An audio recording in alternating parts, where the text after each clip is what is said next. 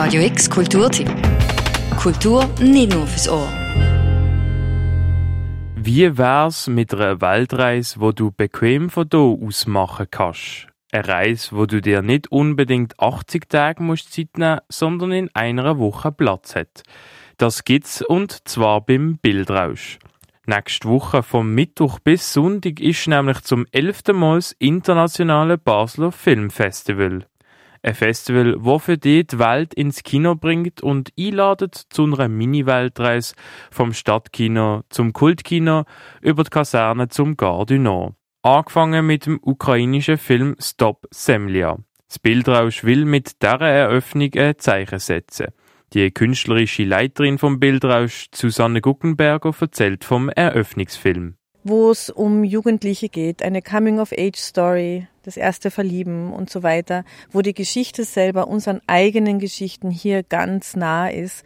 Und es war uns allen als Team irgendwie sehr wichtig, dass man was zeigt, wo man nicht die Zerstörung und den Krieg zeigt, sondern das, was man eigentlich verloren hat.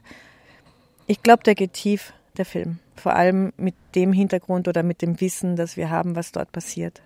Wegen dem Ukraine-Krieg hat das Festival beschlossen, dass alle geflüchteten Menschen in Basel gratis ans ganze Bildrausch können gehen. Nebst dem Krieg werden auch noch ganz viele andere Themen angesprochen. Das Festival will mit ihren Film zu Gespräch anregen, denn es ist ein Erfahrungskino, wo bei jedem Besuch anders sei. Von einer jungen Frau in Japan, wo gehörlos boxt, zu einem Science-Fiction-Musical aus Ruanda bis hin zur sexuellen Welt Österreich in Mutzenbacher oder Beatrix, ist am Bildrausch alles dabei. Die Hälfte von allen internationalen Filmen viert Schweizer Premiere. Außerdem werden einige Filme auch für Gehör- und sehbeeinträchtigte Menschen angeboten. Susanne Guckenberger erklärt, wie das Filmerlebnis angepasst wird für Leute, die nicht so gut sehen.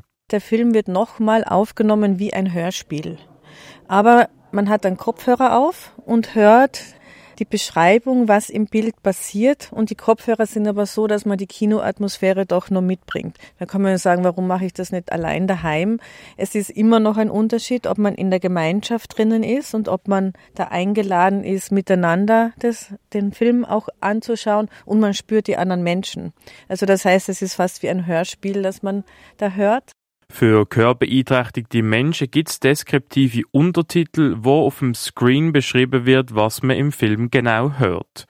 Zwei weitere Programmpunkte sind zum einen ein Tribute für die niederländisch-peruanische Filmemacherin Hedy Honigmann mit einer Auswahl von ihren Filmen. Zum anderen wird ein Fokus auf Wunder gelegt, wo es um Wunder von der menschlichen Existenz geht, die Abgründe und die Hingabe ans Leben, wo eng beieinander liegen.